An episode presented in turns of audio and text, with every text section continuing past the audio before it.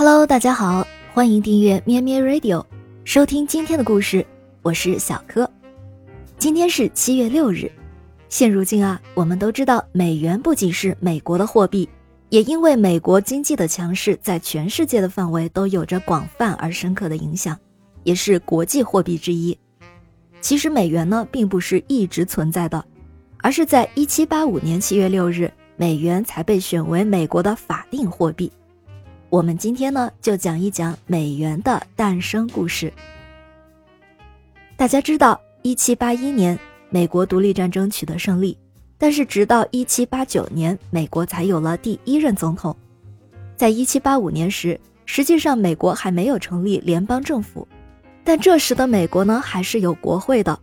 美国国会通过了以美元作为美国法定货币的法案，有了货币单位，也就有了相应的货币，这种货币就被称为美元。当时的美国呀，还是一个很弱小的国家，美元呢，也只是美国人自己使用的货币，和今天的美元完全不能相提并论。在美元成为美国法定货币之前，美国使用的货币是非常混乱的。当第一批欧洲移民来到北美大陆之时，他们带来了英国的货币英镑、先令和便士，并且也带来了以英国货币制来表示货币价值的习惯。但是没过几年，他们带来的英国货币就已经耗尽。当时的北美大陆并没有铸币厂，英国还禁止出口硬币到海外，因此寻找一种替代英国货币的新的货币就成了一个焦点问题。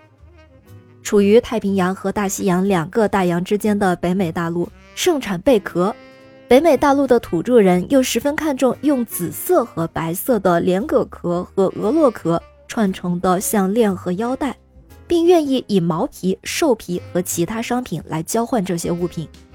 于是，这些来自欧洲的新移民开始生产贝壳项链和腰带，用这些产品与土著人及自己人之间交易。一六三七年。贝壳串珠被确定为法定货币，他们确定六个白色串珠或三个紫色串珠相当于一便士。但是基于各地的自然产物和习惯不同，在当时的北美大陆，玉米、海狸、烟草、稻米都可以用于交易，只要当地生产什么，什么就可以成为当地的货币。因此，马萨诸塞以玉米为法定货币，康涅狄格以小麦为法定货币。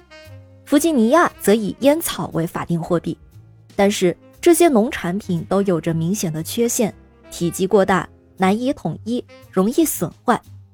后来随着矿藏的开发，殖民地和欧洲的贸易扩大，金属铸币在北美渐渐通行，尤其是西班牙银元使用最广，大家最放心。美国 dollar 也是来自 Spanish dollar。但是各州依据自己贸易需要和习惯，使用法郎、英镑的也不少。美国自己的货币美元其实起源于政府的欠条。独立战争时期，北美殖民地成立了领导机构大陆会议。大陆会议为了筹措军费，发行过统一的大陆币。在中央一清二白的情况下，说印钱就印钱。这些纸币呢，其实就是欠条。人们拿到这些政府欠条，把物资借给中央去打仗。各州也有类似的做法，印出自己的纸币。